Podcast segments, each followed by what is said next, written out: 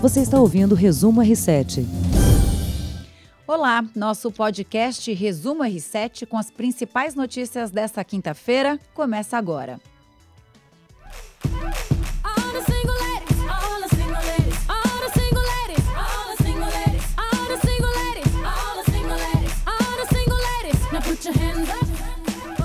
Muito boa noite para você, Heródoto Barbeiro. Olá, povo do Jornal Jornal, Jornal da Record, 19 da noite. É povo do R7, né, que nós Povo estamos aqui no nosso, R7. nosso podcast. Você sabe por que eu coloquei essa música hoje? É, deixa eu ver, por que será que essa música... Seu aniversário? Não, já foi. Seu aniversário já foi, deixa eu ver então o que aconteceu. Porque eu vou sair de férias? Não, Você vai- não, também, também não. não é, já tinha falou. Então, daqui a pouco eu explico o porquê dessa música. Vamos ao resumo do dia? O ministro da Economia, Paulo Guedes, endureceu o discurso hoje e disse que se o futuro novo governo da Argentina fechar a economia, o Brasil vai deixar o Mercosul. Ele participou de um evento em São Paulo e quem acompanhou foi a repórter do Jornal da Record, Tainá Falcão, a nossa amiga, que está aqui sempre no nosso podcast. Conta pra gente que história é essa, Tainá. Camila, o Heródoto, essa fala específica aí do ministro Paulo Guedes foi logo no final desse discurso, esse encontro que ele teve com executivos e também investidores de um banco particular aqui em São Paulo. Ele falou sim que caso Cristina Kirchner volte ao poder e decida acabar com o acordo entre Mercosul e União Europeia, o Brasil sai do bloco. Ele disse também que essa turbulência na Argentina por conta das eleições, assim como a guerra comercial entre Estados Unidos e China, não deve ter nenhuma interferência na dinâmica de crescimento econômico do Brasil.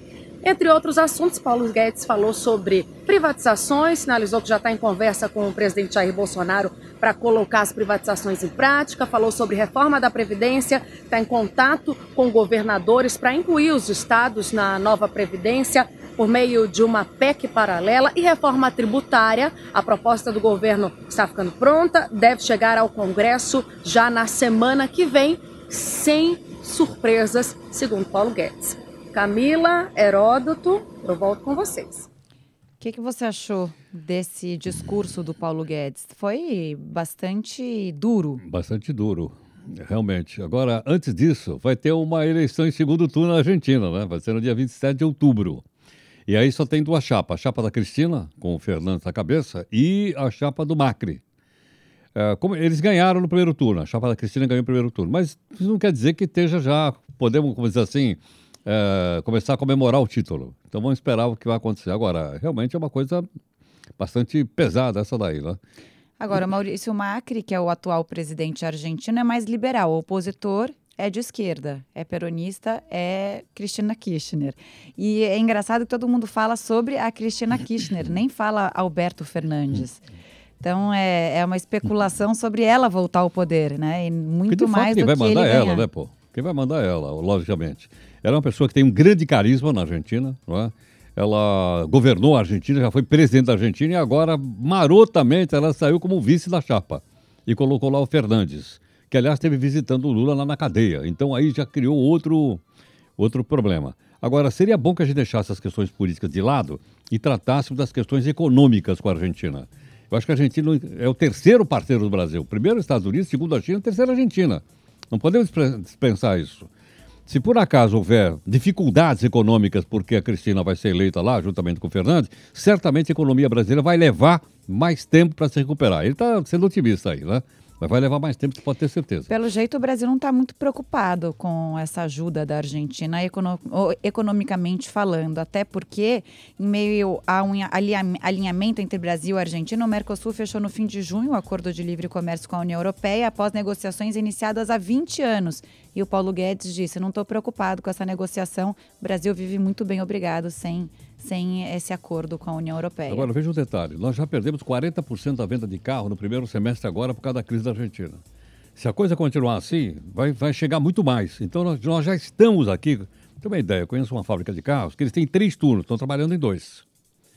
Isso porque a Argentina comprou pouco. Se a Argentina não comprar, eu não sei exatamente o que vai acontecer. Se eles vão fechar mais um turno. Eu sei que a fábrica Honda, lá na Argentina, fechou e vai ficar só no Brasil. Por quê? Porque o negócio está tão ruim que a quantidade de carro que ela está fabricando aqui dá para o Brasil e dá para a Argentina também. Então me parece mais um discurso político do que econômico É, eu nesse acho momento. que sim. É mais um recado. Ó, aí, tal, nós estamos do lado da, da- do Macri. É isso. Sem é isso apoiar Sem abertamente. apoiar, exatamente. Bom, vamos falar do desemprego. A taxa de desemprego média no país recuou para 12% no segundo trimestre. Uau, uma boa notícia. Uma boa notícia, mas ainda atinge 12 milhões e 800 mil brasileiros. Ou então uma má notícia. pois é. Do total de desempregados, a maior fatia procura trabalho há mais de um mês e menos de um ano. Agora, a novidade na pesquisa do IBGE é que o número de pessoas que procuram emprego há mais de dois anos aumentou. Isso quer dizer que não está fácil conseguir emprego para quem já está desempregado há um E tempo. muita gente tinha desistido de procurar emprego, as pessoas estão voltando a procurar emprego. Agora, para isso, a gente precisa levar para frente aquilo que a gente conversou aqui outro dia, que é aquela, aquele projeto da liberdade econômica para pequenas e médias empresas. Nós todos sabemos, na prática, que são as pequenas e médias empresas que mais oferecem empregos. O cara, por exemplo, eu, eu vou às vezes num lugar assim, eu conto quantos funcionários tem. Vou no restaurante, fico contando, bom, tem sete garçons, mais um metro oito da cozinha. Tem no mínimo 20 pessoas trabalhando. Vou começar a fazer isso. Eu faço isso, É, eu conto não- quantas não pessoas tem. Aham. Quer dizer, 20 pessoas num restaurante, você imagina, é uma pequena empresa, pô. Elas são Super. 20 pessoas que É. estão recebendo. Agora, para isso, tem que ter liberdade econômica no país, tem que liberar, né? tem que ter um ambiente de negócio mais favorável do que a gente está tendo hoje. Menos burocrático. Menos burocrático e menos papelada.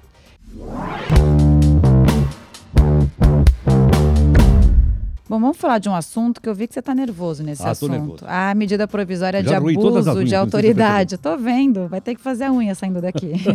Mas o que é isso, né? São penas mais duras para autoridades que abusarem do poder em todas as esferas, no judiciário, legislativo e executivo.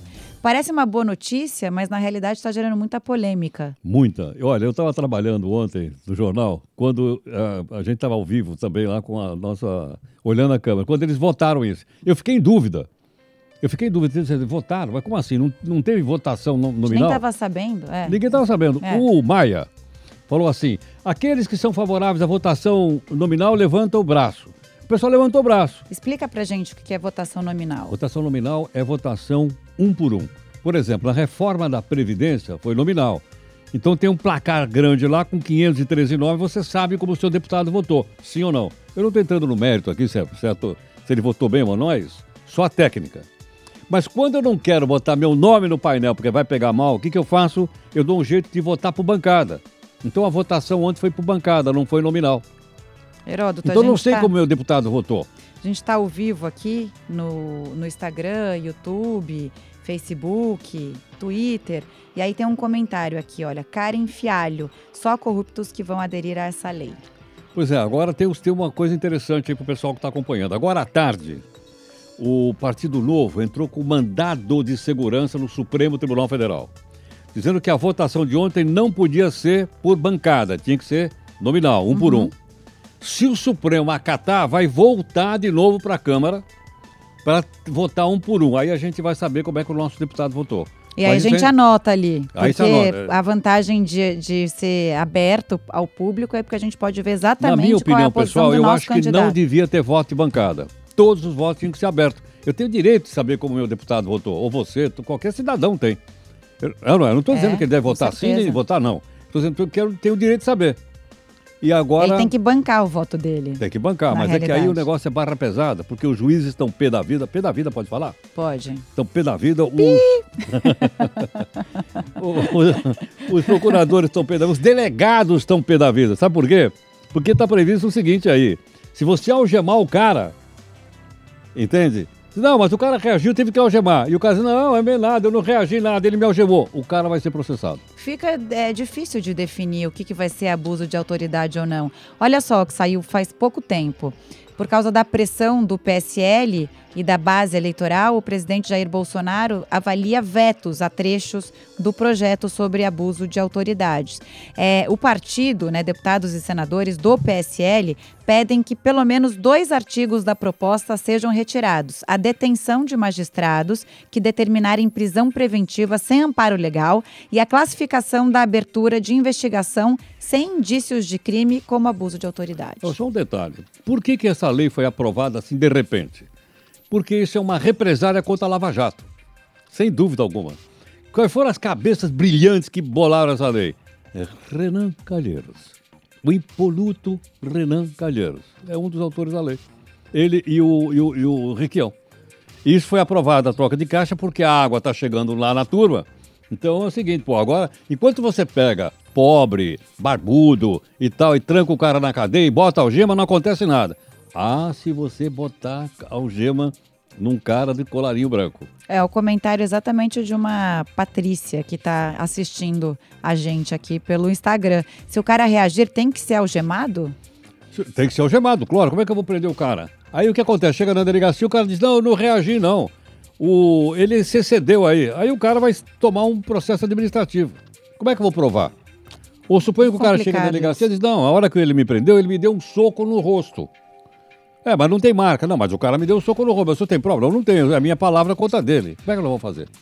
Agora, essa proposta vai ter que seguir para a sanção do presidente Jair Bolsonaro. Por isso que a gente está falando em vetar ou, ou não. É, ele vai... Aliás, a gente falou que no Twitter é o segundo mais votado, é o Veta Bolsonaro. Veta Bolsonaro. É, tem umas hashtags interessantes, né?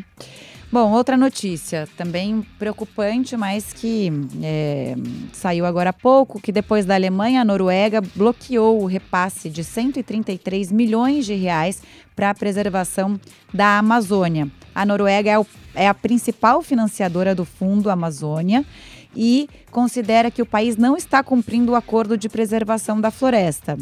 O ministro do Meio Ambiente, Ricardo Salles, rebateu e disse que a decisão não surpreende, já que o fundo está suspenso. Por que, que esse fundo foi suspenso? Porque o Brasil quer mudar o funcionamento do fundo e destinar recursos para indenizar proprietários de terras. Então, há uma discussão aí enorme atrás disso. Eu espero que aos poucos ela vá ficando clara para a gente poder entender. Tá um bololô, né? Tá um bololô. A Amazônia tá. virou uma questão bololô. preocupante, porque a gente um não sabe para que, que lado olhar. Que é fácil explicar. A floresta é de propriedade do Brasil. Do povo. Do povo. Então, quando o cara derruba a floresta, ele está tomando uma propriedade que é da minha parte. Aí ele vai, derruba a floresta, põe o boi lá, vira uma fazenda e ele vira um grileiro. Então está tomando uma coisa que é nossa. Assim como o poço de petróleo é nosso, a mina de, de bauxita é nossa, a floresta é nossa também. Agora, o pessoal derruba e ninguém fala nada. Como é que é isso aí? Lembra que a gente falou aqui da expulsão do Frota no nosso podcast? Frota, Frota, deixa eu ver. Frota do que? De ônibus? Do filme. Ah, do filme, do filme. aquele do filme. Do filme, ah. A gente mostrou um vídeo, calma, não aquele tipo lá, de vídeo, hein? Lá, é um que ele explicava porque ele estava decepcionado com o PSL. Pois bem, hoje foi a vez de Jair Bolsonaro rebater a fala de Frota. Hum. Sabe o que o presidente disse? Não. Nem sei quem é esse aí. Mas será que ele não viu nenhum filme? Lembrando que a expulsão não tira o mandato do Frota, eleito com 155 mil votos. Por enquanto, sem partido ainda. Vamos ver quem vai pegar. Atenção, reprise.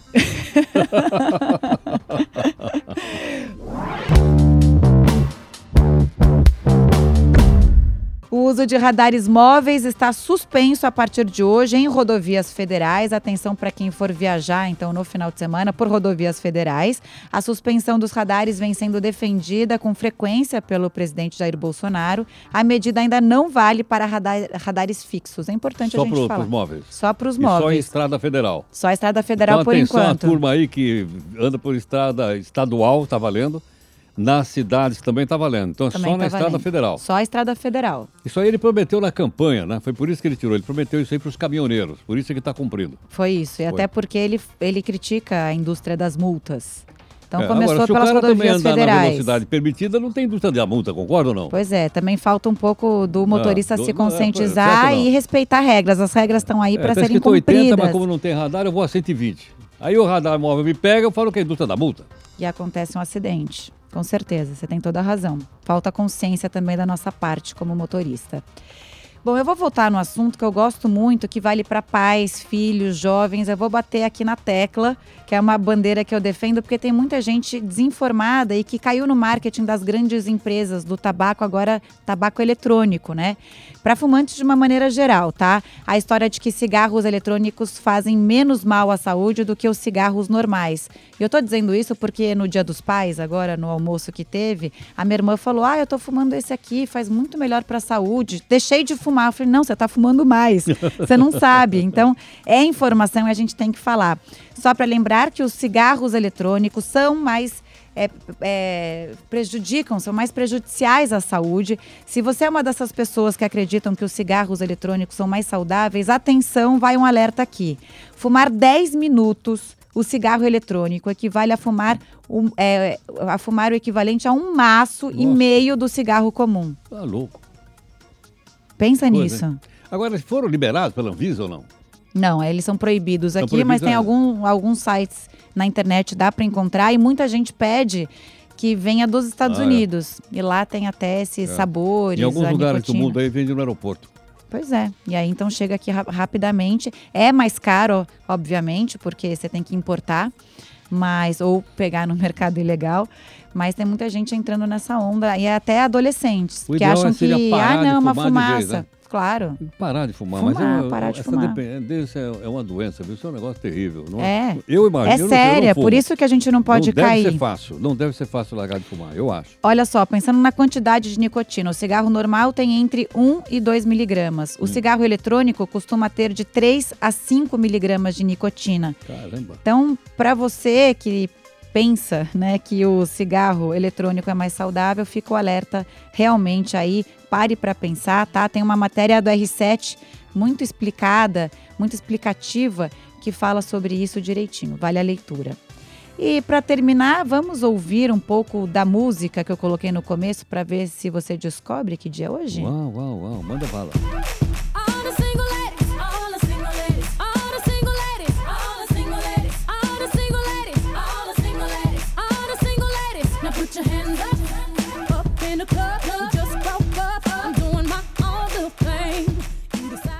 Fazendo a dancinha aqui para ah, você. Essa é, da Beyoncé. descobri. Bom, hoje é o dia dos solteiros, pessoal. Pela madrugada. A é, é origem da data é desconhecida. Ah. Tá? É dos solteiros ou das solteiras? Dos solteiros, solteiras. Ah, bom, é de todo então mundo tem que, que não tem um parceiro, aqui. uma parceira, tá? é por isso que é, começou-se é, a comemorar esse dia. Porque antes tinha o dia, quer dizer, ainda tem, né? É o dia dos namorados, então tem o Dia dos Solteiros, e nesse dia os solteiros organizam festas ou encontros para celebrar a amizade ou o, o amor próprio. Bonito ou para né? começar a namorar alguém, né, pô? Pode ser. É, não é? Pode ser. Vai nessas festa, festas de solteiros, lá, todo mundo solteiro. Começa a namorar. É o que a gente deseja para todo mundo, né? Vamos ouvir um pouquinho mais a música.